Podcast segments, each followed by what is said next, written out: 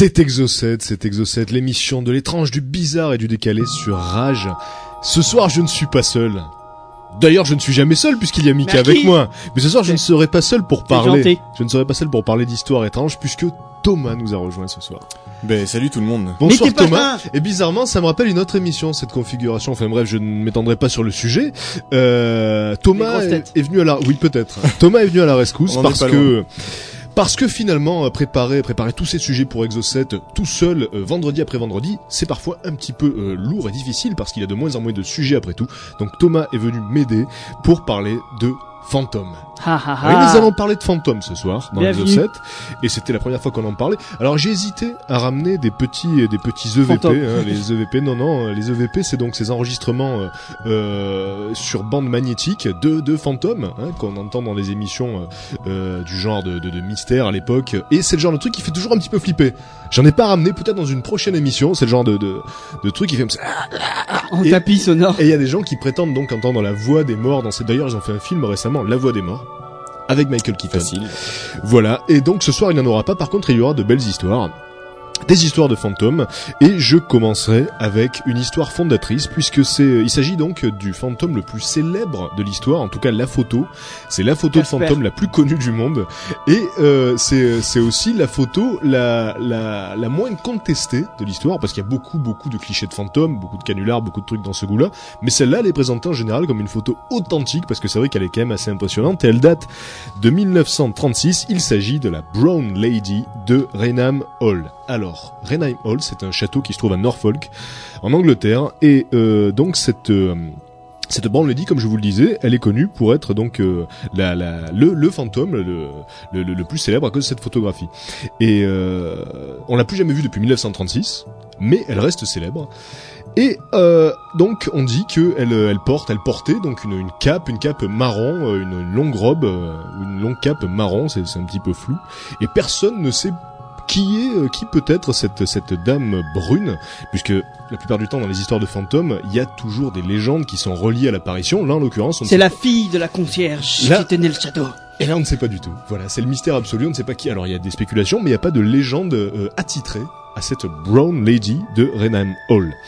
Alors, la première fois qu'on a vu cette, cette dame brune, c'était en 1835, et c'était euh, c'était un colonel, le colonel Loftus, Colonel hein, qui avait un nom. euh, non, c'était encore plus drôle que ce. Le colonel Moutarde, il s'appelait Loftus. Alors, c'est quand même Donc, assez donc la, comique. euh.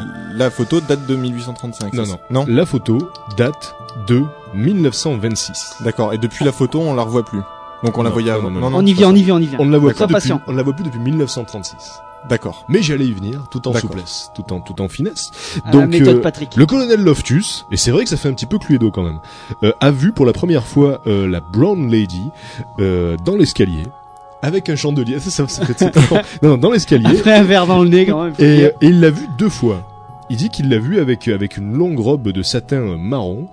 Et, euh, et alors c'est quand même assez particulier puisqu'en général les fantômes ils sont plutôt blanchâtres. Et ben non, lui il voyait donc du satin marron. En plus du satin, elle, elle s'emmerde pas quoi. Voilà, hein, c'est pas n'importe quel fantôme non plus. Donc l'histoire ne dit pas si le colonel Loftus buvait ou autre, mais euh, très très vite, il n'a plus été le seul témoin à avoir vu la la bande lady puisque euh, le capitaine Frédéric Maria, donc c'est le capitaine des colonels, donc c'est que c'est pas c'est pas c'est pas des petits malins non plus qui voient qui voient ce fantôme, qui voyaient ce fantôme.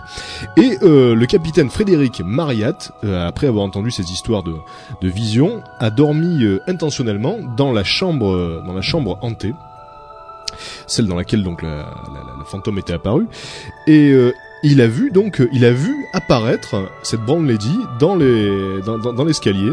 Il a donné la même description que que Loftus, et euh, sauf que là il a rajouté qu'elle portait une lanterne pour se déplacer. Et, euh, et ce, ce capitaine Frédéric Il se modernise. euh, et voilà, ce capitaine Frédéric Mariat, euh, en tout bon capitaine qu'il était, lui il avait amené un gun, hein, histoire de d'y aller. euh.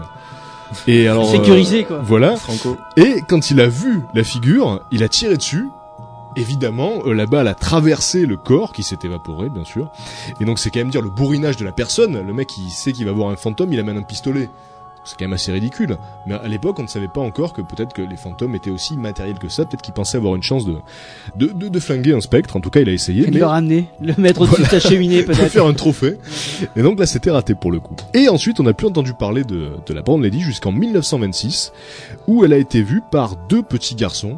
Alors bien sûr, c'est pas forcément le, le genre de, de témoignage par- particulièrement fiable, puisqu'il commençait déjà à y avoir une légende autour de ça. Donc les gamins ont expliqué que voilà, c'est très facile de le dire. Mais là où ça devient vraiment intéressant, c'est donc en 1936, euh, où deux, deux photographes, deux célèbres photographes à l'époque, le capi- capitaine Provand, alors un capitaine, hein, c'est une histoire de capitaine, et euh, son, euh, son acolyte Indre Shira. Euh, Shira qui était aussi d'ailleurs l'alter ego féminin de Musclor, mais ça n'a rien à voir avec cette histoire. Et donc euh, ils allaient, euh, ils allaient donc enquêter dans le château pour le magazine Country Life, qui existe toujours. Et euh, donc Shira, l'assistante, avait a vu le fantôme. Et alors ils étaient en train de, de prendre des photos un petit peu du hall, etc. Et puis tout à coup, donc euh, l'assistante voit une ombre passer euh, dans l'escalier. Et à ce moment-là, elle dit euh, au capitaine Provande, vous êtes prêt à photographier là? Parce qu'à l'époque, il fallait remonter le bordel et il fallait un petit moment pour photographier, tu vois, tu pouvais pas cliquer. Et là, il se trouve que l'appareil était, était en place, il était prêt, il était prêt à photographier. Donc le capitaine a appuyé sur le bouton et on a obtenu la plus célèbre photo de fantôme de l'histoire qui euh, est euh, à l'heure actuelle encore conservée dans les bureaux d'ailleurs de Country Life et qui bien sûr circule euh, sur le net euh, allègrement et dans beaucoup beaucoup d'ouvrages depuis. Et d'ailleurs bien sûr comme la semaine dernière où on avait parlé des faits de Cottingley je vous mettrai une photo sur le forum rage.fr vous allez sur le forum de l'émission et vous verrez une photo de euh, ce fameux fantôme mais vous l'avez sûrement déjà vu parce que c'est quand même très très connu.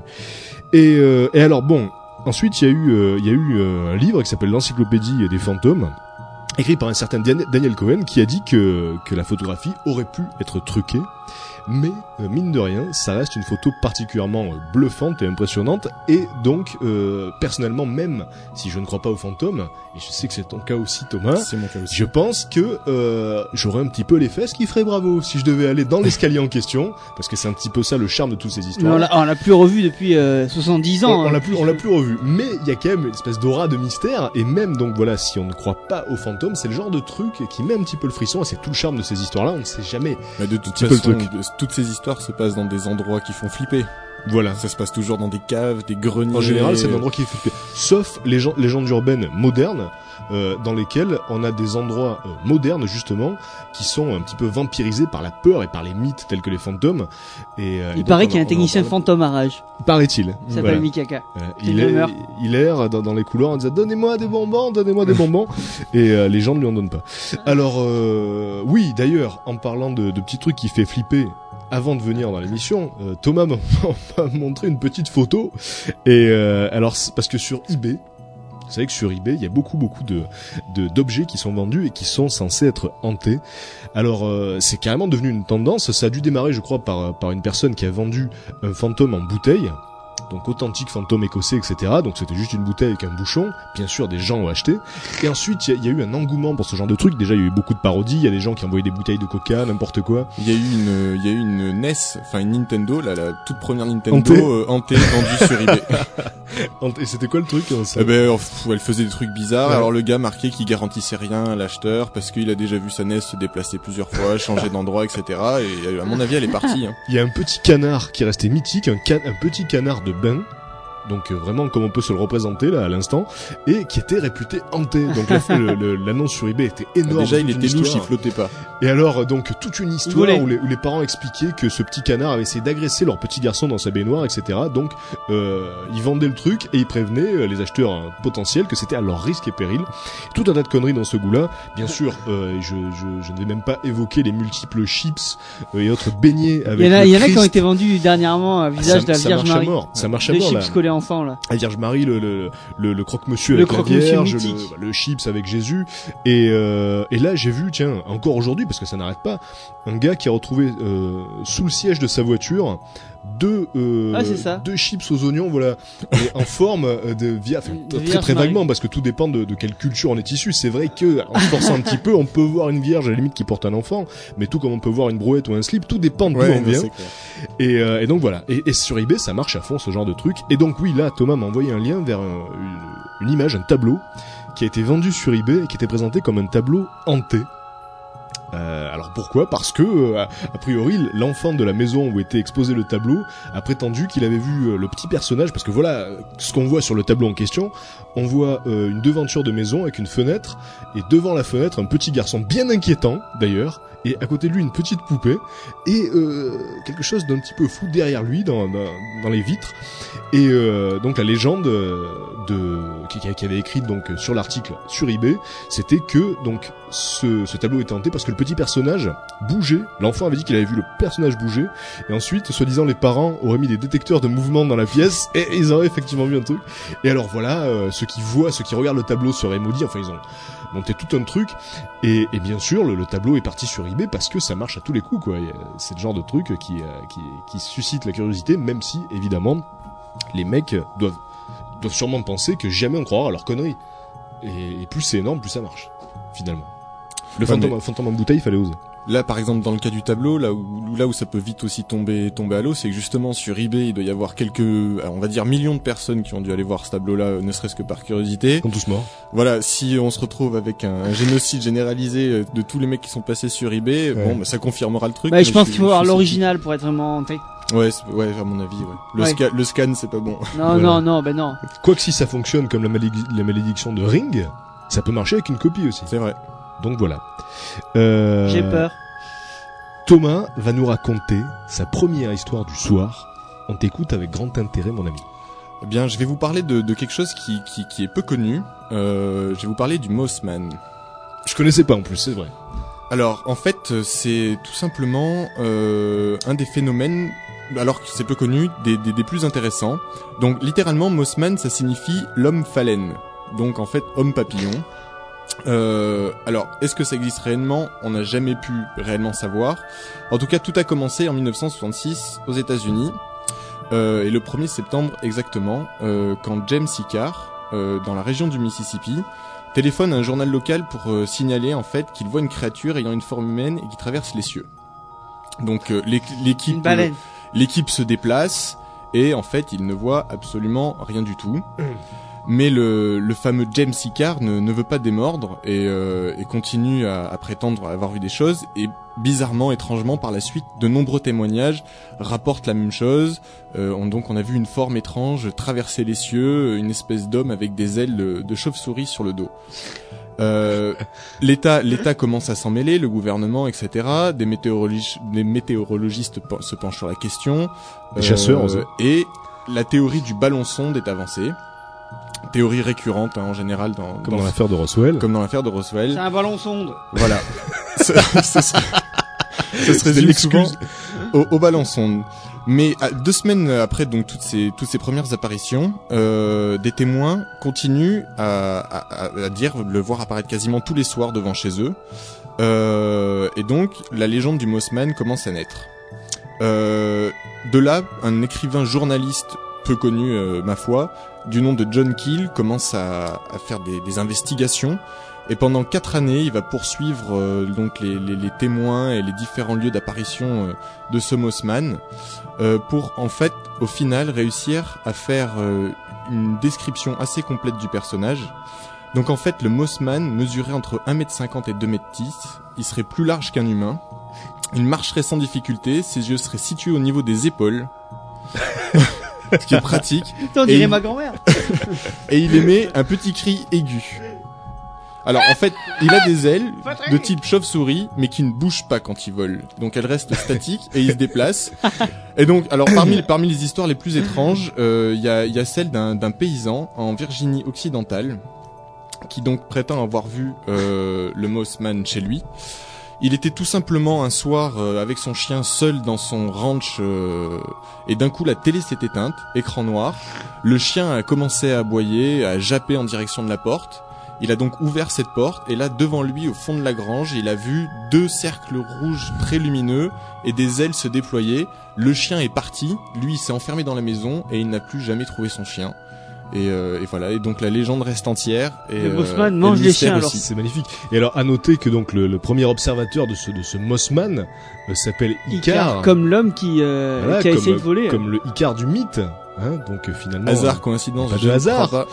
Euh, J'avais jamais entendu parler de cette histoire de, de Mossman là, et, euh, et ça rejoint un petit peu euh, finalement toutes les histoires de, de cryptozoologie avec le chupacabra, etc. Voilà. Alors en fait, ce qui est intéressant, ce qui est intéressant au niveau du, du Mossman, apparemment, euh, quand on quand on recherche un petit peu les origines de, de cette légende qui, qui se rapproche comme d'une légende urbaine, Mm. ce qui est assez curieux dedans, c'est qu'effectivement, il y a, y a pas mal de liens qui se font avec la mythologie. Et euh, donc moi tout à l'heure j'avais j'avais pas noté le j'avais pas noté le rapport avec Icar effectivement qui intéressant. Mais euh, mais il y a pas que ça puisqu'effectivement euh, bon le personnage a des traits assez mythologiques. Euh, ça se passe dans un contexte alors même le nom même la, la racine du nom vient vient du latin vient du grec. Euh, vraiment ça ça se mélange. Et puis enfin toutes ces histoires de d'hommes volants de, de bêtes qui ressemblent à des gargouilles enfin il y a il y a, il y a tout un fond comme ça de À mort. de, de À mort. mythologie et de Et, mythes et ce qui est drôle aussi, c'est de voir qu'à chaque fois qu'un mythe surgit, Si systématiquement, il y a des gens qui finissent par les voir. Et euh, chaque époque a son mythe. Euh, au siècle dernier, enfin le siècle dernier, c'était le 20e, donc on va plutôt dire au 19e siècle, euh, il y a eu beaucoup d'observations de diables.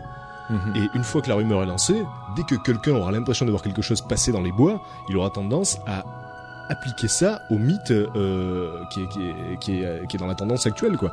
Alors aujourd'hui ça serait plutôt les ovnis. En tout cas la mode est peut-être un peu passée mais Ouais, mais, mais, mais c'est vrai que c'est vrai que la, la persuasion, à mon avis, marche euh, marche pas mal dans ce genre d'histoire. Quand on prend euh, bon bah, des classiques genre euh, l'histoire donc de, de Bloody Mary. Oh J'allais en Euh, parler. Alors voilà. beau. Alors tu tu tu. Vas-y vas vas-y je t'en prie je t'en prie je t'en prie.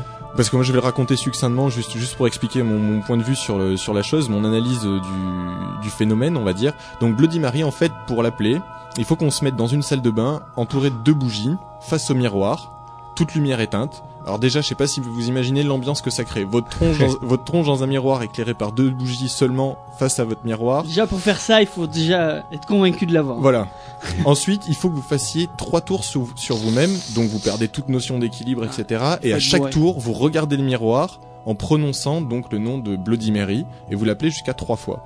Et donc normalement, au bout de la troisième fois, il y a une donc Bloody Mary qui doit apparaître dans le miroir et qui est donc une femme ensanglantée. Donc je trouve que moi, dans, ce, dans cette histoire-là, le, le, contexte est quand même très favorable. Donc comme je disais tout à l'heure, il y a, toute la mise en place, toute la mise en scène dans la, dans la salle de bain d'abord, qui crée l'atmosphère. Ensuite, on perd un peu ses repères parce qu'on doit tourner sur nous-mêmes.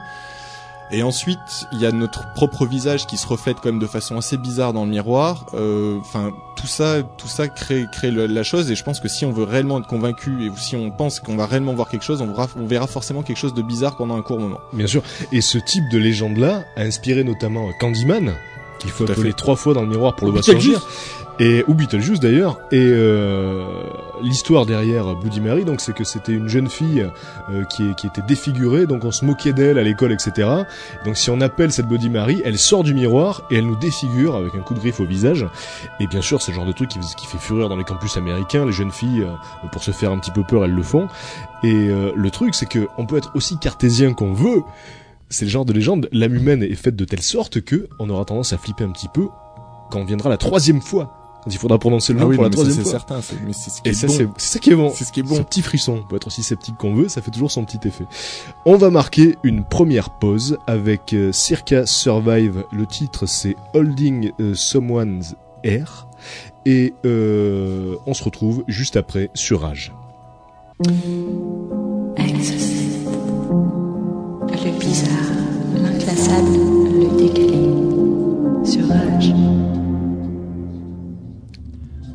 Toujours sur Exocet et ce soir, si vous nous prenez en route, sachez que c'est du fantôme. C'est de la maison hantée et c'est ce genre de petites choses dont on va vous entretenir. Et on a déjà démarré euh, fort puisqu'on a parlé donc euh, du fantôme le plus célèbre de l'histoire, la, la Lady de Raynham Hall, de Mossman, Mossman. dont je n'avais jamais entendu parler personnellement, et de petites histoires comme ça qui font qui font flipper, qui font tout le charme de, de, de la flippette.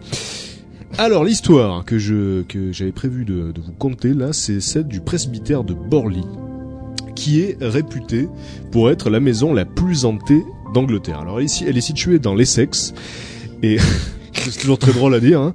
Elle est située dans l'Essex. C'est hanté donc, par là-bas. oui, oui, se méfier. Et euh, donc, euh, ce presbytère n'est pas un bâtiment très ancien, puisqu'en fait, il a été construit en 1863 par le révérend Henry Boulle. Henry Boulle dans l'Essex. Et c'est là que je m'aperçois que c'est un patronyme peut ruiner une histoire. Malheureusement. Et alors donc, euh, si le bâtiment n'est pas très ancien, il a été construit sur un site qui, lui, date du Moyen Âge. Et, euh, et ce site, au Moyen Âge, au XIIIe siècle même, il hébergea un monastère. Et, euh, et donc, il a la réputation d'être hanté ce site. Alors pourquoi? Parce qu'on dit qu'à l'époque, donc au XIIIe siècle, une nonne du couvent de Bure, ça aurait presque, c'était quasiment Bure, alors là c'était la totale.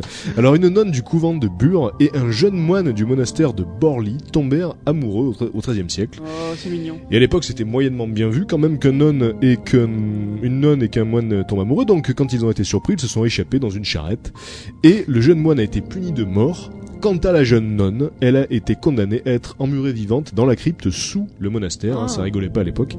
Et donc voilà, voilà d'où vient euh, cette cette légende. Et le, ré- le révérend Lionel Foster et sa femme Marianne emménagèrent au presbytère le 16 octobre 1930, donc sur le presbytère qui avait été construit sur le site de l'ancien monastère, et ils quittèrent ce presbytère cinq ans plus tard, parce que durant leur séjour, plus de 2000 événements paranormaux seraient survenus. Alors des années plus tard, euh, Marianne discuta euh, de, ces événements et expliqua que la plupart étaient probablement euh, dus à, des, explications naturelles, mais qu'il y a quand même beaucoup beaucoup de choses qu'ils ont jamais pu expliquer, et notamment certaines inscriptions, sur les murs, donc il y avait des choses qui s'écrivaient sur les murs. Elle, prétendait avoir été enfermée par, par l'esprit donc qui hantait les lieux, enfermée dans sa chambre, tout un tas de trucs dans cet esprit-là.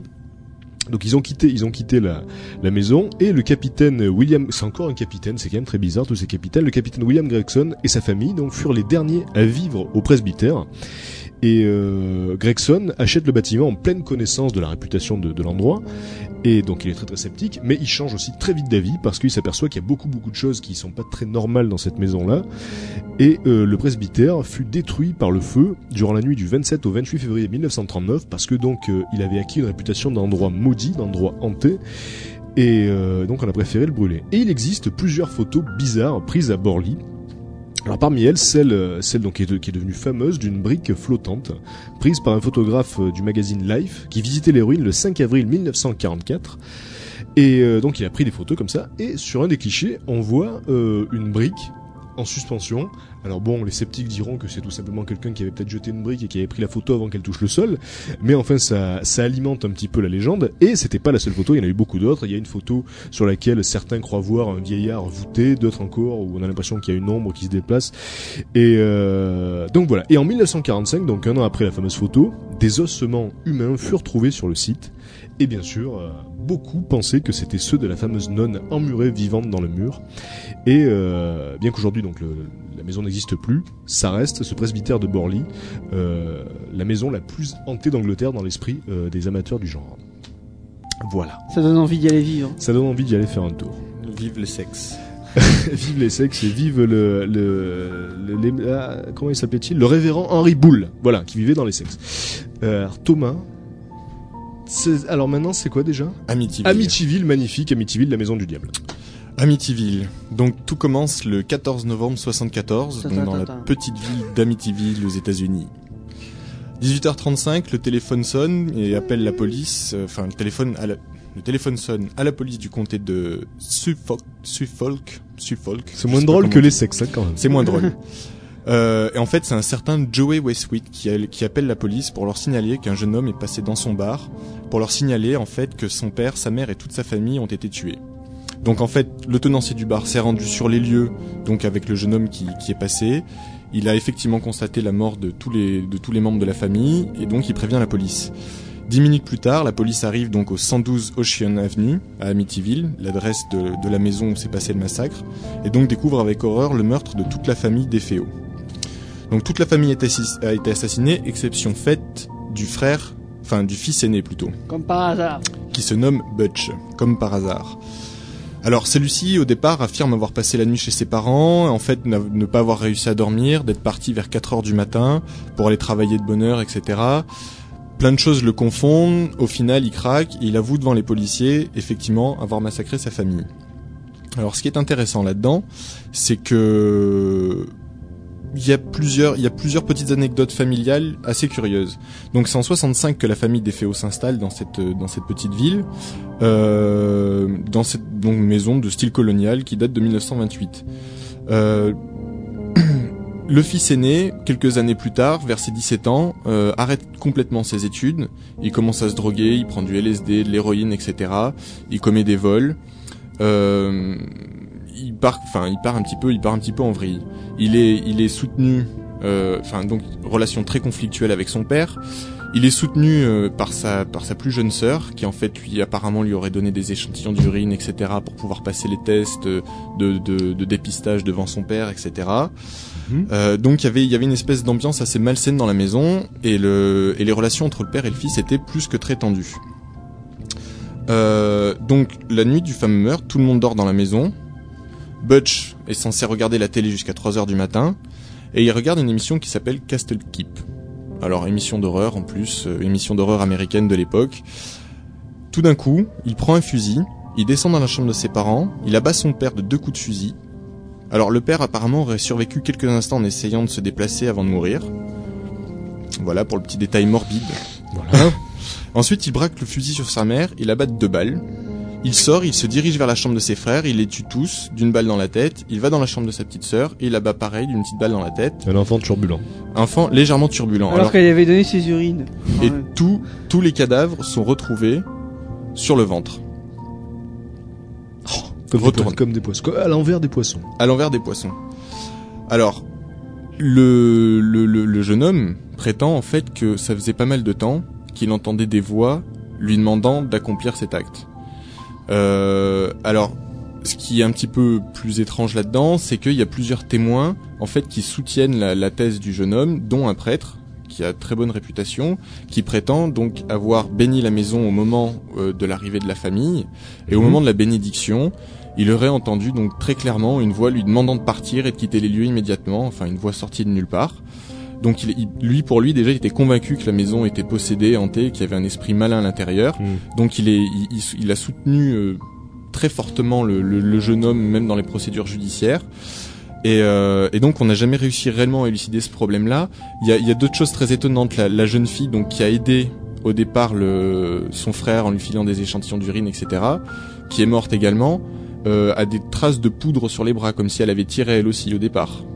En fait, tout, tout est assez tout est assez curieux. Elle, est- elle, elle est donc morte, mais en même temps elle aurait tiré. Mais la question que je me pose, c'est est-ce que tu veux arrêter l'histoire là ou est-ce qu'il y a une deuxième partie? Et malheureusement, il n'y a pas réellement de deuxième partie, c'est le, le mystère en, en suspens. euh.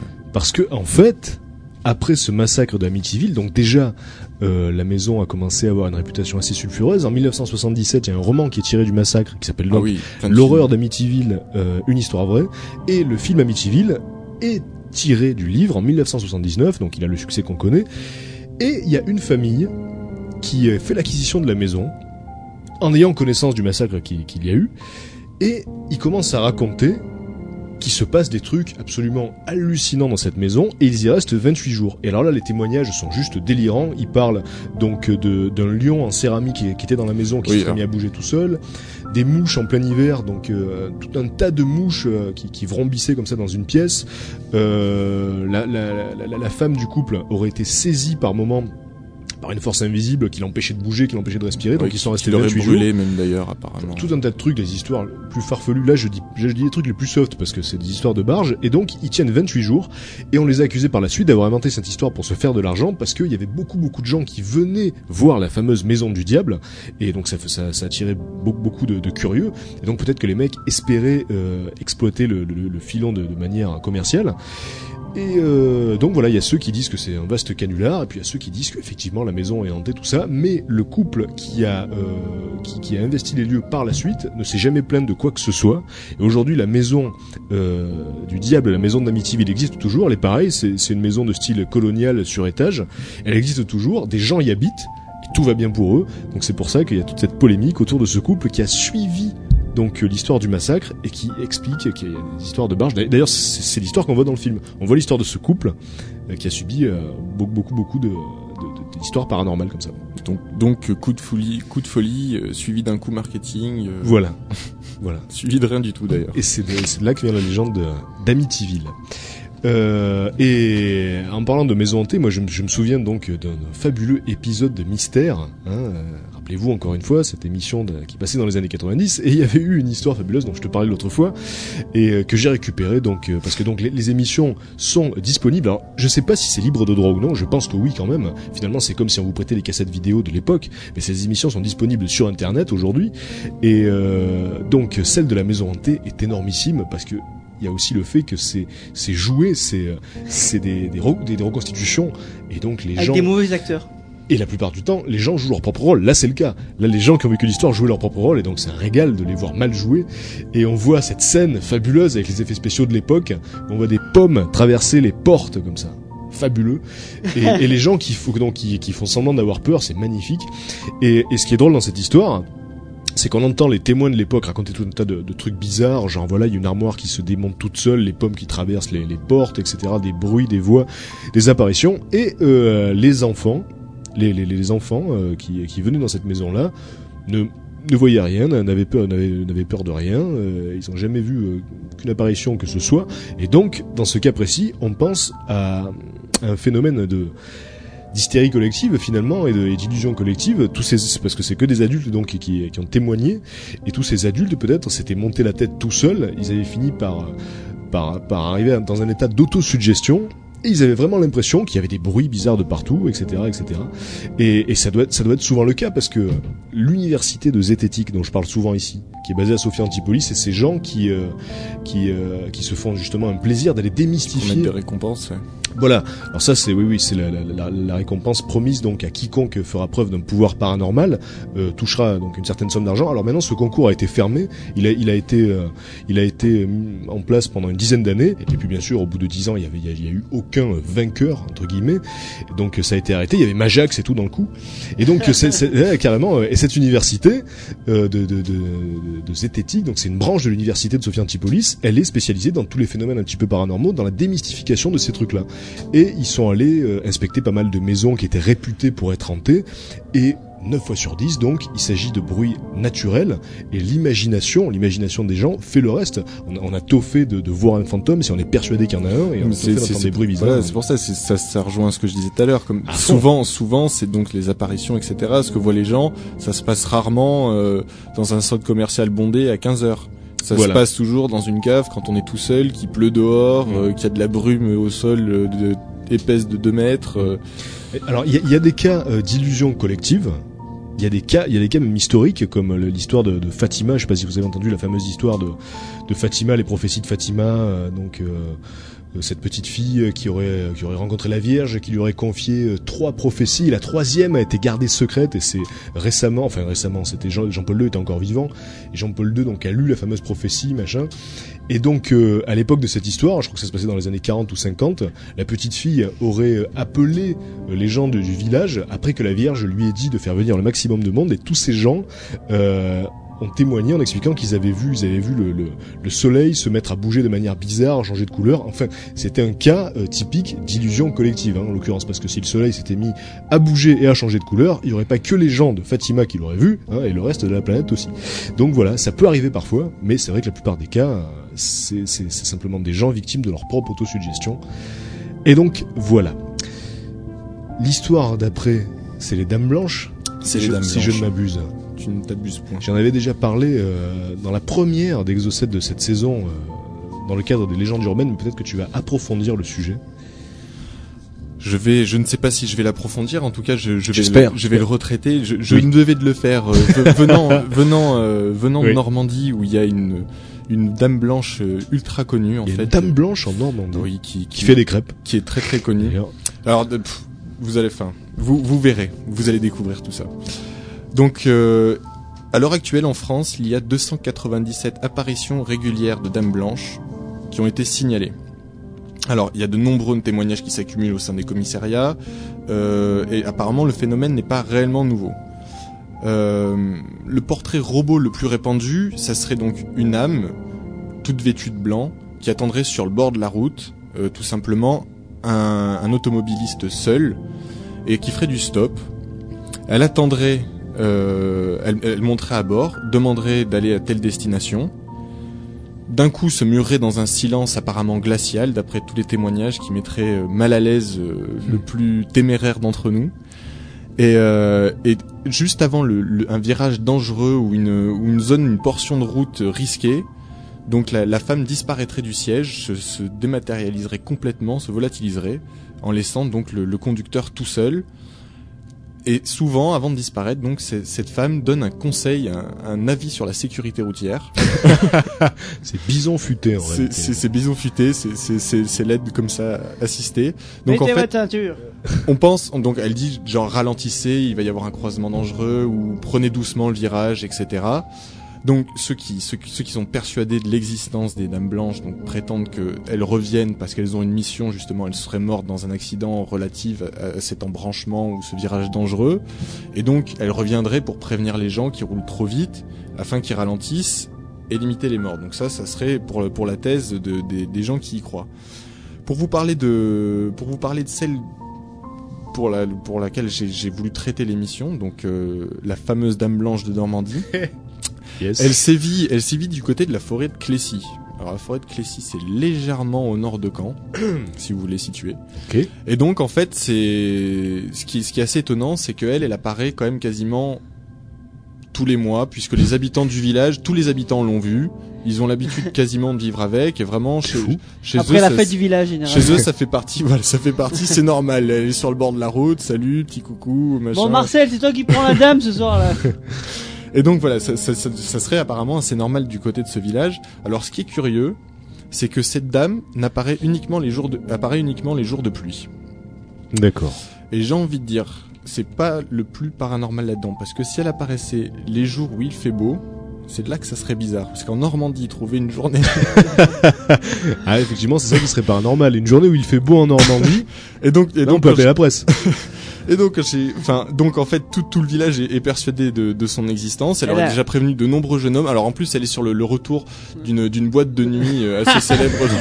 Ah, elle s'est mis au bon endroit. ça fait penser à un sketch de Groland, je le dirais après. et donc voilà, plusieurs jeunes hommes, même des couples, euh, l'auraient transportée, etc.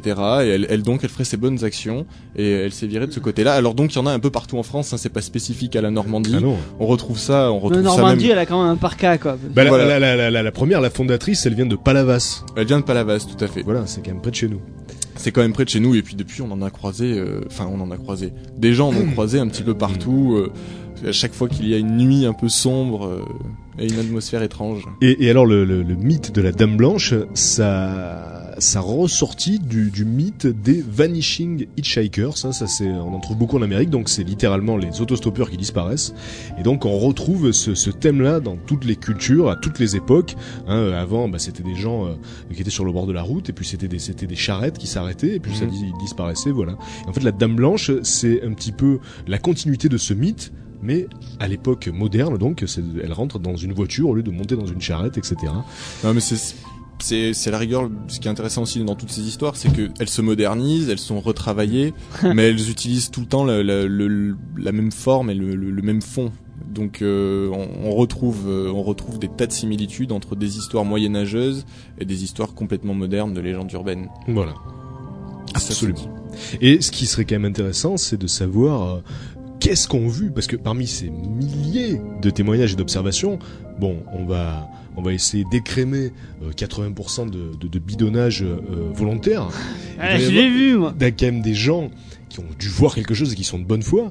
Et parmi les gens euh, qui ont vu quelque chose, on va encore écrémer 90% de gens qui ont vu peut-être peut-être une silhouette de, de, d'une personne tout à fait normale qui passait, qui était habillée en blanc ou que- quelque chose qui bougeait au loin, bon, qui sont pris pour. Mais il y a quand même, il reste un noyau De vois, personnes qui l'ont pris dans leur de voiture. personnes qui ont vu quelque chose de quand même très très bizarre et d'inexplicable. Et c'est ça qui est, c'est ça qui est assez intéressant. Et donc, c'est l'histoire de Palavas les Flots, qui, est donc l'histoire fondatrice de la Dame Blanche française, la nôtre. Euh, donc, il y a un rapport de, de police. euh, C'était quatre jeunes gens qui l'avaient pris en stop, euh, deux filles à l'arrière. Donc, elle était montée au milieu des, des, des, des deux jeunes filles. Et avant un virage, elle s'était mise à hurler cette Dame Blanche, et puis elle avait disparu. Donc, après, les jeunes étaient allés au commissariat de Palavas et ils avaient fait leur déposition. Et le rapport existe toujours à l'heure actuelle. Et ensuite, on avait dit que ces jeunes gens, c'était pas du tout le genre à déconner, ils avaient pas bu, etc. Et donc, voilà d'où vient le mystère. Bon, très, très clairement, je veux dire, c'est de deux choses l'une. Soit c'est un canular. Qu'est-ce qui est le plus dur à accepter que des gens qui ont pas l'habitude de faire un canular en un Et qu'il qui- marche en plus, voilà, parce que là, voilà, ou, ou qu'une ou qu'une dame fantôme soit montée dans une voiture et qu'elle ait disparu après avoir hurlé. Voilà, personnellement, je pense que ce qui est quand même le plus facile à accepter, c'est qu'il se soit dit tiens, on va peut-être déconner un petit coup, mais il y a toujours ce petit côté euh, mystérieux qui fait toute la richesse. Oui, c'est- ma mère c'est fait Dame. Blanche tous les samedis soirs. elle, est, elle est sur la route de Saint-Saturnin, si tu veux la voir. Dans un camping-car, euh, on Non, marque une, pareil. on marque, non, ça c'est pas la même. Euh, on marque une deuxième pause avec euh, Team Sleep, hein, l'équipe du Sleep. Le morceau s'appelle Our Ride to the Rectory. On se retrouve juste après. Restez avec nous sur Rage. Le bizarre, l'inclassable, Alors, euh, de retour dans Exocet, alors je tiens à vous dire que si jamais par contre vous avez des, des réclamations à faire ou si vous êtes outré de nos propos, vous dites mais comment ça, la Dame Blanche n'existe pas, elle vit dans mon garage, si vous avez envie de nous faire partager, coffre. voilà, si vous, si vous avez envie de nous faire partager vos propres expériences, vous pouvez d'ailleurs nous appeler à fait euh, au 04 90 880 009 hein, si vous voulez témoigner et d'ailleurs même si vous voulez venir euh, dans un prochain Exocet euh, pour pour en parler dépêchez-vous d'ailleurs parce qu'il se pourrait qu'à la rentrée ce soit une nouvelle émission hein. J'en dis pas plus pour l'instant, mais euh, mais enfin voilà. Si vous voulez témoigner 04 90 880 009 ou vous plaindre parce que les fantômes existent ou, ou quoi que ce soit, et même sur le forum. Oui.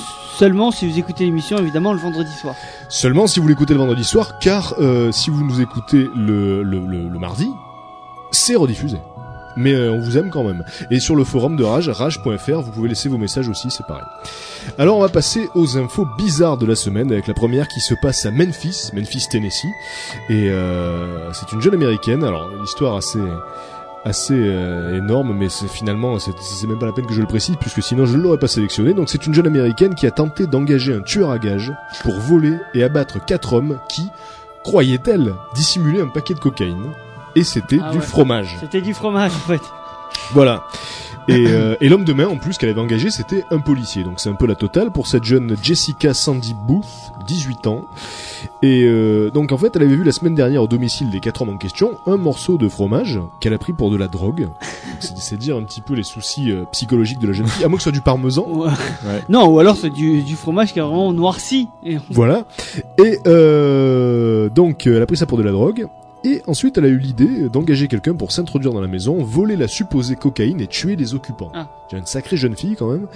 Et un informateur qui était au courant de- du complot a balancé la- l'affaire à la police, qui a organisé une rencontre avec la jeune fille. Donc là, il y a Bonjour, je suis tueur en série. voilà, il y a un policier qui s'est fait passer pour un tueur à gages et euh, donc il s'est fait conduire par la, par la jeune fille au domicile des quatre personnes. C'est eux Ce qui fait qu'en fait, il voulait faire d'une pierre deux coups. Il voulait arrêter la fille qui voulait tuer des gens Mhm. et arrêter en même temps les trafiquants de drogue. Sauf qu'ils se sont aperçus que c'était juste des trafiquants de fromage. et donc la jeune fille, elle s'est retrouvée sous les barreaux. Ils sont en prison là pour un trafic de vaches. Et alors, euh, l'histoire d'après se passe à Berlin. Et euh, une histoire assez extraordinaire puisque puisque c'est une, une pause pipi qui a permis euh, ah oui. à, à un Allemand ivre de survivre. Une histoire assez incroyable. Donc euh, c'était un, un Allemand qui était assoupi dans un conteneur de, de déchets en plastique. Après avoir fait la fête. Voilà, il avait trop bu euh, et euh, donc il avait 47 ans cet homme-là. Il avait tellement bu mardi soir pour fêter la Saint-Nicolas qu'il s'était réfugié dans une benne à ordures pour se protéger de la pluie. Et avant de s'endormir. Et donc il était encore dans sa benne au petit matin, au moment du ramassage des ordures. Et là, euh, l'éboueur qui venait de mettre en marche la presse à ordures. Alors, Donc il était déjà dedans là, il faut, le il mec. faut- il faut comprendre que l'éboueur est arrivé avec son camion, il a euh, vidé la poubelle, le conteneur dans la, la benne. Ça veut dire que le, mec, notre ami de 47 ans, est, était dans la est tombé dans la benne. Et là, l'éboueur a euh, actionné Actionné. la presse. Il allait l'actionner. Donc ça a commencé. Alors non non, il a actionné et elle commençait. Ensuite, il, il est sorti pour aller pisser. Et là, il a entendu, Tranquillement. il a entendu quelqu'un grogner dans la benne. Alors, il a vite arrêté la presse. Et il a réussi à sauver ce mec. Mais si jamais il n'était pas sorti pisser, euh, évidemment, les, les, les, les grognements auraient été largement couverts par le bruit de la presse et il aurait fini donc en cracotte. Et c'est voilà. Et on l'aurait peut-être jamais retrouvé en plus. Sûrement, euh, ce mec aurait disparu et on n'aurait jamais su comment. Donc euh, voilà. Il aurait été enlevé sûrement par des extraterrestres. Probablement, et nous, pense. nous aurait fait ça. Alors ensuite, on part, à, on part à Istanbul directement. On part. à- c'est l'excuse officielle. Quoi qu'il arrive, c'est un ballon sonde. Rappelez-vous-en, c'est important.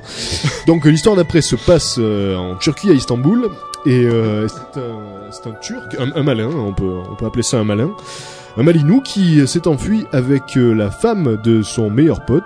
Ça c'est insolite. Et alors attention, mais alors attention, donc la femme en question avait 18 ans. Il est parti avec elle et à la base, elle est allée faire du shopping dans une ville un peu plus au sud et, euh, et finalement, euh, elle a disparu. Alors son mari ne comprenait pas et le lendemain matin, son pote, son, son pote l'appelle, il un ballon sonde. Son pote l'appelle pour lui dire euh, oui, c'est moi qui suis parti avec ta femme. Prends la mienne. Je l'ai laissée à la maison. Elle est dans le placard, Prends la mienne. sur l'étagère du haut. Alors bon, euh, le mari, euh, choqué euh, de cette déclaration, euh, a, dit, a dit ensuite qu'il était prêt à pardonner à sa femme de 18 ans si elle revenait. Et par contre, euh, la femme du mec qui s'est barré, Il elle, elle a pré- non, elle a préféré pas faire de commentaires. Mère de trois enfants. Ah, Le mec, il a essayé de marchander une de 18, peut-être contre deux de 36 ou je ne sais pas, ou l'inverse. Et donc voilà, euh, ça n'a pas marché le marchandage à la turque. Euh, ensuite, qu'est-ce que nous avons à Oslo en Norvège? Alors là, une belle coïncidence. euh, Il y a quelques semaines, c'était l'émission des coïncidences. En voilà une assez fantastique.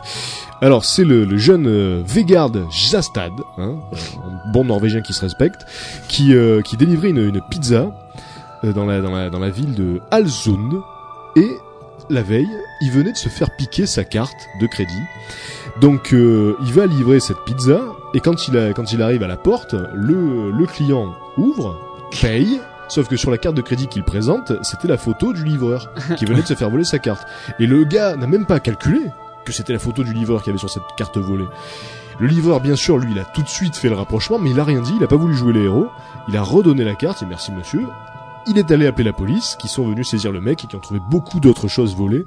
Quand même la coïncidence de tomber sur le client qui avait volé la carte la veille. Donc voilà. Carte Euh, qu'il avait perdue par Vegard. Il s'était fait voler. Ah oui, d'accord. Par ce mec, probablement. Il y avait- il y avait un jeu de mots. Une vanne pourrie, on l'oublie. Oh là là, par- parce que j'avais déjà oublié qu'il s'appelait Vegard. Ouais. J'essaie d'éviter de me rappeler de tous les noms des gens qui y a dans ces infos parce que sinon je meurs. Donc Vegard Jastad.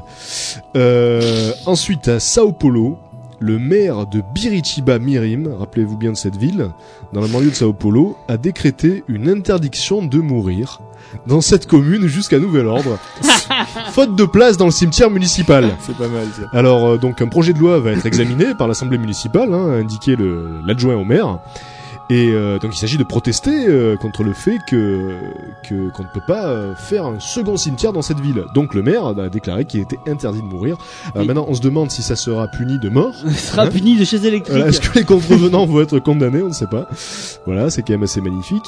Et alors oui, Le mieux, ce serait de, quand même de, de, de mettre une amende à la famille du mourant. Tiens, t'en prendras Et tu vas payer maintenant putain. Et euh, Histoire d'avoir de l'argent.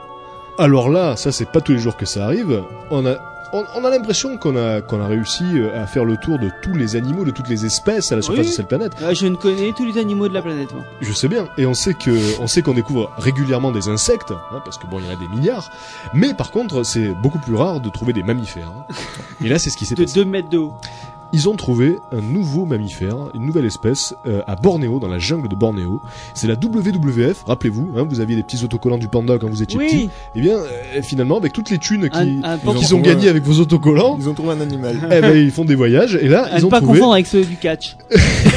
oui voilà exactement parce qu'il y en a un c'est un panda puis l'autre c'est Hulk Hogan alors attention et euh, donc dans cette forêt dense de Bornéo ils ont trouvé un animal et ils l'ont pris en photo il y a deux clichés assez furtifs on voit la bête passer et c'est une bestiole à mi-chemin entre le lémurien mais le lémurien attention ne, il existe qu'à Madagascar donc c'est pas un lémurien à mi-chemin entre le chat le rat le lémurien avec une longue queue c'était toi Mickey Et Hulk Hogan.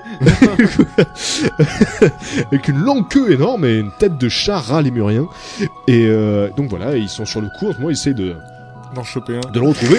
Et alors, il y en a qui disent qu'en fait, c'est pas une nouvelle espèce, mais une espèce disparue depuis les années 50 qui était pas en réalité disparue. Elle s'était cachée. Elle s'était cachée. Et euh, voilà, donc c'est quand même drôle parce qu'on se dit que finalement, il restait encore peut-être beaucoup d'espèces comme celle-là, de mammifères qu'on ne connaît pas. Et c'est encore plus vrai pour le fond des océans, Voilà. puisque, puisque bon, 90% des créatures vivantes vivent dans l'eau. Et donc, il doit y avoir des tonnes de trucs. Tiens, d'ailleurs, euh, ça je l'ai pas noté, mais j'y pense. Il y a une, une invasion en ce moment au Japon, sur une certaine côte, de, de méduses géantes qui font 200 kilos. Ça, c'est pas la petite méduse de, de maman. Et euh, 200 kilos, énormissime, euh, avec euh, avec suffisamment de poison pour tuer une armée. Et c'est immonde, c'est vraiment horrible. On, on dirait une invasion d'aliens, euh, mais mais sous-marins. Donc voilà, en ce moment au Japon, et ils savent pas pourquoi. Tout à coup, elles se reproduisent à fond. Il y a une vague de ces méduses géantes, et c'est assez impressionnant. Euh, donc ah oui. Bien sûr, pour toutes ces histoires bizarres, je vous mettrai des liens sur euh, sur le forum de Ne Rage. vous inquiétez pas. Rage.fr pour que vous puissiez voir les méduses et, et compagnie. Et les, les muriens. Et les lémuriens, le, le- les chats rats Qui lémuriens. passe furtivement. oui. Euh, Qu'est-ce que nous avons? Ah oui, la doyenne, la doyenne de l'humanité, qui n'a pas battu Jeanne Calment, puisque Jeanne. Putain, d'ailleurs, vous savez. Est-ce que je peux, est-ce que je peux me permettre de la faire? Bon, je vais dire que oui. Hein, tant que responsable des programmes, j'assume. Alors, quel est le plus vieux félin du monde? La chatte à Jeanne Calment, merci. Et euh, donc, quand, quand elle était vivante, attention. Donc, morte à- Est-ce est-ce que tu te rappelles de la chanson de Jeanne Calment? Oui, La parole bref. Jeanne Calment, 123 En ans. duo avec sa chatte d'ailleurs. respect total pour cette femme donc qui était la doyenne de, de- du monde. Et là on en a une de 116 ans, ce qui est quand même pas mal non plus, une équatorienne, qui a été donc euh, officiellement reconnue comme la doyenne de l'humanité par le Guinness Book. Et Ah. euh, elle a une bonne vue, elle est capable de lire les journaux, de regarder la télé, elle a pas besoin de canne pour marcher. Et, euh, et Et c'est- et là, mieux foutu que le R2D2 là, télécommandé. et là où ça fout le vertige, là où ça fout le vertige, c'est de se dire qu'elle est née le 14 septembre 1889 à Guayaquil. Elle est née il y a Et, deux euh, siècles. et elle vit, euh, donc elle vit toujours. En plus, elle a jamais bougé de cette, de ce bled. Son mari est décédé en 1949, Ah. à un âge normal, je dirais. Hein Ouais. Et, Il a euh, pas attendu lui. et elle a eu cinq enfants, quatre petits enfants, neuf arrière petits enfants, deux arrière arrière petits enfants. Et, et alors là, la phrase qui, qui fait tiquer, c'est au début du XXe siècle, quand elle était adolescente, elle aimait aller dans des fêtes où elle ne buvait jamais une goutte d'alcool. Voilà. Au début du XXe siècle, cette femme était adolescente. C'est la seule peut-être qui a connu le- les années 1800. Il est fort possible que ce soit euh, une des trois dernières, en tout cas, euh, qui ait connu le, le 19e siècle. Oui, ça c'est clair. Et euh, alors, Dire que j'ai connu le 20 e siècle. alors j'ai j'ai encore autre chose. J'ai encore autre chose là. Et alors c'est quand même C'est une- vieux Mika. C'est une mauvaise nouvelle, hein, je préfère vous prévenir tout de suite, ça peut vous plomber la soirée. Ah. Hein, si vous voulez couper tout de suite, euh, c'est maintenant. J'enlève mon casque. Alors, euh, Apophis. Apophis, c'est son nom. Apophis, en réalité, c'est le nom d'une divinité égyptienne, le, le dieu de la destruction. Voilà. Et Apophis, c'est aussi le nom d'une météorite qui devrait malencontreusement croiser notre trajectoire en 2036. Alors, je ne sais pas pourquoi je ris quand je dis ça. Et euh, C'est très drôle. peut-être Ça va écraser la moitié de la planète. alors, alors voilà ce qu'il faut savoir. Hein, donc rassurez-vous, haut les cœurs. Ça ne tombera pas sur le studio de rage. Déjà, déjà, il vous reste 31 ans. donc c'est quand Je même vais pas bouger l'antenne. C'est pas dégueulasse non plus. Et euh, cet astéroïde présente un risque sur 5000, grosso modo, de nous tomber dessus, ce qui est déjà un petit peu rassurant. Alors c'est ça, c'est là qu'on C'est voit, c'est le verre à moitié vide, à moitié plein. Les, les, les optimistes se diront, oh bah c'est cool. les pessimistes se diront, putain, une chance sur 5000 et, euh, et en fait, voilà. Et donc, euh, tout dépendra du comportement de l'objet lorsqu'il passera à proximité de la Terre en, 1000, en, deux- en 2029. Et s'il s'engage dans une, dans une certaine zone de 600 mètres de large, alors son orbite pourrait être perturbée, et là, il y aurait de fortes chances qu'elle soit placée sur la trajectoire de la Terre en 2036. Donc tout va se jouer en 2029. Il sera encore en vie, Bruce Willis, en attends. 2036. J'espère qu'il aura la pêche pour y aller. l'infini de l'espace, il faut que ça passe dans un couloir de 600 mètres. Le truc, c'est que ce couloir en question, il est quand même bien sur la trajectoire de la chose. Si elle passe dedans, il y a de chances qu'elle qu'elle qu'elle Il faut le enquille la boucher. trajectoire de Il la faut Terre. être malin, il faut le boucher. Alors voilà ce qu'ont prévu les, les scientifiques, parce que la NASA est sur le coup, etc., parce qu'il faut commencer maintenant. Alors, euh, en, en 2013, en 2013, il y aura d'autres mesures, parce que pour l'instant c'est encore assez flou. Donc en 2013, on sera même de faire des mesures beaucoup plus précises, et selon les résultats, un vaisseau sera envoyé à la surface d'Apophis pour faire d'autres mesures encore. Et là, si euh, les mesures sont catastrophiques, et si ça nous dit que Apophis risque de rentrer sur la, dans la Terre, alors en 2019, euh, on enverra des vaisseaux. Non, non, non, un petit peu plus tard. Entre 2020 et 2030, on enverra un vaisseau pour dévier l'astéroïde de sa trajectoire, et là on sera sauvé en 2036. Ah, mais ça va alors. Bon, euh, rassurez-vous, c'est quand même, quand même peu de chances que ça arrive en même temps. Et puis même si ça arrive, donc, Et puis entre temps, on aura eu le temps de, de, de créer un gros laser pour détruire cet astéroïde. voilà. Et, et si, et si jamais ça arrivait, si jamais ça arrivait hein, que l'astéroïde passe dans sa zone de 600 mètres et qu'on n'arrive pas à le dévier, bon, il y a vraiment peu de chances pour que ce soit le cas, euh, on aurait droit à un méga tsunami. Hein, là pour le coup, bah, ça serait exactement ce qui se passe dans dans euh, comment ça s'appelle le pas Armageddon, l'autre film, le- Euh, le film là-dessus, Le jour d'après? Deep Impact. Deep Impact. Deep Impact. qui se passerait comme dans Deep Impact, il y aurait un méga tsunami hein, qui euh, donc qui euh, inonderait la, la, la plupart des, des villes côtières. euh, évidemment, les villes comme New York, etc. seraient submergées et ça irait jusque bien profond dans les terres. Et euh, on euh, en subirait les conséquences dans l'atmosphère, puisque donc il y aurait des poussières qui seraient soulevées et qui feraient donc une espèce de, de, de nuit euh, de, de quelques mois, et donc ça pourrait tuer pas mal d'espèces. Alors ça, ça serait dans le pire des cas, mais encore une fois, rassurez-vous, Et il y a même quand dans même peu de chance. Et on Mais- aura le temps de se préparer même Oui, dans le on pire des largement cas, la- oui. le temps, donc ça va. On va des- assécher les océans. euh, Je suis malin. Bah, tu vas tout boire, vas-y, dis-le t'as ce soir. Donnez-moi T'as des, trucs sur le, le diamètre et tout ça du Alors j'ai une comparaison 2 avec. euh, cm de diamètre. J'ai pas, j'ai pas le diamètre. Sachez que c'est gros. Hein, Ouais. Sachez que c'est du gros matos. c'est c'est du genre le matos qui a, qui a dégommé les dinosaures ou c'est du plus petit? Alors, ils le disent pas, ça. Hein, C'était pas précisé. A priori, ce serait quand même moins important, hein, parce qu'ils étaient pas. Bon, ils disaient que c'est c'est quand même tendu, mais puis ça serait pas l'apocalypse si ça arrive. Ça serait vraiment la merde, mais ça serait pas la fin du monde non plus. Mais donc voilà, hein, rassurez-vous, ça, ça- a priori, ça devrait passer quand même. Et, euh, et voilà pour les news insolites du soir. Euh, on marque une dernière pause avant de se retrouver pour évoquer avec Thomas et avec Mika aussi quelques quelques expériences euh, paranormales qu'on aurait pu avoir hein, par rapport à tous ces trucs de fantômes et tout ça. Vous pouvez profiter pour nous appeler au 04 90 880 009 si vous voulez témoigner, raconter une petite histoire. Euh, le morceau c'est Art in the End of the Matter euh, et on se retrouve juste après. Restez sur Rage.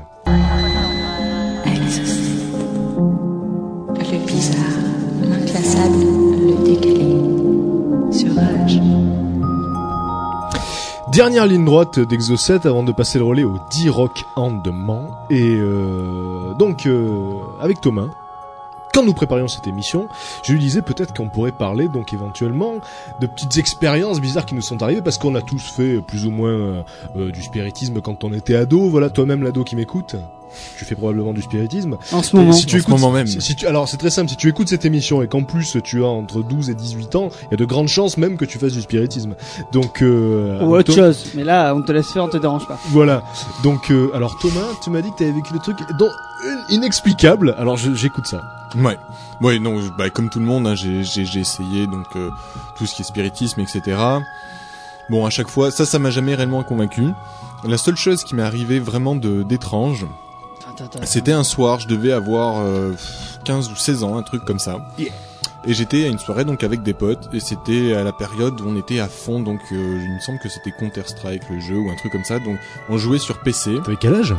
15-16 ans il me semble. Il y a à peu près 10 ans quoi. C'était Doom. Ouais. Counter Strike, ça m'étonnerait. qu'il- Ah ouais non c'est clair. Ah oui. Bah peut-être, je sais plus quel jeu c'était. En tout cas, on était on à fond là, On oui. s'en fout. C'était Oui. Pod d'ailleurs. D'accord. Ok. Bref, donc euh, donc on jouait chacun notre tour sur la machine et euh, un de mes copains donc avait une mobilette qu'il avait garée dehors. Et puis le l'heure avançant, il s'est dit que c'était préférable de, de la rentrer dans le garage. Donc il est parti avec mon copain pendant que j'étais en train de jouer, rentrer la mobilette dans le garage. J'ai joué comme ça pendant euh, vraiment, je pense pas loin d'une heure ou une heure et demie. Vraiment, j'ai j'ai une notion de temps assez énorme. Jusqu'à, jusqu'- d'ailleurs, jusqu'au moment où je me suis rendu compte que ben c'était toujours pas là et que je commençais à me demander ce qu'il faisait et que je commençais à m'inquiéter quoi.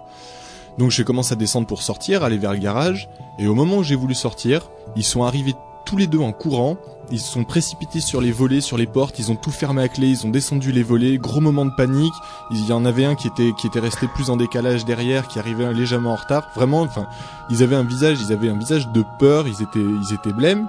Mais je leur ai dit mais les gars, je, je comprends pas, vous avez fait quoi Ils ont fait ben on est arrivé au garage. Et on a commencé à vouloir rentrer la mobilette. Quand on a voulu refermer le canal du, du garage, le, enfin, il a résisté, on n'a pas réussi. Et puis d'un coup, il y a eu un grand halo lumineux autour de nous qui nous a éclairés. Et là, du coup, ben, on est parti, on est parti en panique. Vraiment, le, le l'halo lumineux qui, qui, qui, qui, qui venait du ciel, genre un projecteur euh, d'hélicoptère, mettons. Et donc, ils sont partis. Et je leur ai dit, mais les gars, enfin, j'ai l'impression que ça fait, euh, je sais pas moi, une heure et demie que vous êtes partis, quoi. Ils nous ont dit, euh, ils m'ont, et eux, ils me confirment dans leur version qu'ils ont l'impression d'être partis 10 minutes, d'être partis chercher la mobilette, d'être arrivés devant le garage, avoir ouvert le, le- le Oh. garage, mis la mobilette et fermé le garage sans y arriver et que ça a pris ouais 10 minutes, un quart d'heure grand maximum. Et ils t'ont jamais dit que c'était une blague? Et ils m'ont jamais dit que c'était une blague et je sincèrement vu vu la le la tête qu'ils avaient, je pense pas que c'était une blague. Alors maintenant, je sais pas si c'était surnaturel, c'était peut-être justement un hélicoptère de la gendarmerie, tout simplement, qui passait Ouais, au-dessus. un Mais le seul truc- qui les fait retarder d'une heure. Voilà, le euh. seul truc que je m'explique pas, c'est ce décalage de temps et ce décalage, je, moi, moi personnellement, je l'ai vécu. Alors, je les vois mal attendre une heure et demie dehors euh, dans le froid en hiver euh, uniquement pour faire une blague. Pourquoi pas Mais Moi, oui, je le clair. ferai, mais en même temps, tout le monde n'est pas mis caca. Et, et moi, per- alors personnellement, comme la plupart des, des gens d'ailleurs qui cherchent à voir des trucs bizarres, j'en ai jamais vu. À vrai dire, jamais rien vu dans le ciel, quoi que ce soit. Mon père, par exemple, a vu des trucs bizarres, alors que lui, euh, on peut pas faire plus sceptique pourtant. Et euh, donc, il a vu des, choses euh, très bizarres, notamment, notamment un objet. Un ovni vraiment au sens propre, un objet volant non identifié quoi. Quand il avait une vingtaine d'années, donc il travaillait dans un bar et en plus c'était en plein été donc le bar était bondé et ça fait qu'il y a plusieurs dizaines de personnes qui ont vu une espèce d'objet ovoïde passer au-dessus de la route un ballon sonde. et c'était un ballon sonde et, et un objet qui est passé à une vitesse euh, vitesse assez assez raisonnable et puis ensuite hop là qui a tracé sa route euh, vers l'horizon et le lendemain dans les journaux euh, les gros titres c'était un ovni aperçu au tort hein, puisque ça se passait au tort un ovni On au sait où t'habites. Euh, probablement un ballon sonde, disait-il. Non mais voilà, et, et c'est le genre de truc, et beaucoup beaucoup de gens qui ne s'intéressent pas une seule seconde à ce genre de truc-là, voient parfois. Mais moi, voilà, moi c'est ce qui me, c'est ce qui m'intrigue le plus, c'est c'est ces visions, euh, c'est ces visions, on va dire collectives, qui sont Mm. quand même plus difficilement explicables. Par, on prend mon cas de figure, euh, mon exemple de tout à l'heure. Euh, moi, je suis convaincu qu'ils sont partis pendant une heure et demie. Rien ne me prouve que, par exemple, moi, j'étais tellement dans le truc, il y a eu une telle panique que moi, de moi-même, j'ai augmenté mon, mon impression d'espace-temps. Ça se trouve, j'ai passé effectivement un quart d'heure devant le jeu vidéo, mais vu le stress, etc., ça, j'ai démultiplié ça. De moi-même, mon imaginaire a pris le relais sur des tas de trucs. On peut l'expliquer, je pense, scientifiquement et, et, et au niveau du cerveau assez facilement. Donc, Ah oui, bah c'est oui. pour ça. Est-ce qu'il, je pense pas qu'il y ait quelque chose de paranormal derrière. Moi, je suis aussi quelqu'un de très très sceptique. Disons que c'est le seul truc qui m'est arrivé que j'ai pas réussi à expliquer. Et maintenant, après, sur les sur les trucs collectifs, là, là, j'ai quand même beaucoup de j'ai quand même beaucoup de mal, même si je pense qu'il y, a- il y a une explication assez rationnelle derrière tout ça. C'est vrai que c'est assez curieux que tout un groupe de personnes arrive à, à converger vers la, la même vision quand même. Bah, ce, qui- ce qui est certain, c'est qu'il y a beaucoup de choses qu'on ne, qu'on ne peut pas expliquer, et euh, dans, dans ces cas-là, les gens essayent de, de se jeter sur la, est-ce qu'il y a- la première Est-ce explication. qu'il y a beaucoup de choses, euh, voilà, est-ce qu'il y a beaucoup de choses qui qui sont pas expliquées ou qui ne sont pas, euh, enfin, est-ce qu'il y a beaucoup de choses inexpliquées ou beaucoup de choses qui ne sont pas expliquées Genre par exemple, qu'est-ce qu'il nous dit Je j'explique. Tu m'as perdu, Thomas. Ouais, non mais je vais, je vais expliquer la différence. On peut c'est tromper une fois. Est-ce qu'en fait, est-ce qu'en fait, par exemple, dans le cadre de cette vision, c'est pas quelque chose donc on peut expliquer genre un engin militaire en test, mais qu'on n'explique pas, par exemple, Voilà. à la population, on cache des simplement. choses. Voilà. On Enfin, cache on des nous cache des La choses, vérité j'en est sais rien. ailleurs. Et voilà, J'en sais tombe- rien, mais effectivement, il peut y avoir- Ah quoi. La Mais vérité même, est même ailleurs. sans ça sont et un grand secret. Euh, par exemple, un vol de, de jet qui est pas prévu normalement à cet endroit-là pour des raisons de sécurité nationale et ils peuvent pas dire que c'est ça tout simplement. Il nous, Enfin, il nous reste, il nous reste Il y a 40 la- il y secondes, a la 30 guerre, tout le secondes. Et euh, vite, fait, juste pour dire que la semaine prochaine, justement, peut-être qu'on parlera d'OVNI, tout ça. Et c'est vrai qu'il y a- une dizaine d'années, il y a eu une vague d'observations, notamment en Belgique, de, de, de l'OVNI triangulaire. Ah, je avec vu, je te jure, Et, je et vu. récemment, récemment, l'armée américaine a parlé d'un engin expérimental euh, qui avait étrangement la forme de cet ovni observé par des, des centaines de personnes à Ah l'époque. Donc c'est vrai que parfois il y a des trucs pas expliqués et voilà. Euh, dans 10 secondes, dans 10 secondes c'est la fin de l'émission. Juste après vous retrouvez les 10 recommandements. Merci euh, les gars, à la semaine prochaine. Je vous embrasse et je vous dis bye. Restez sur Rage.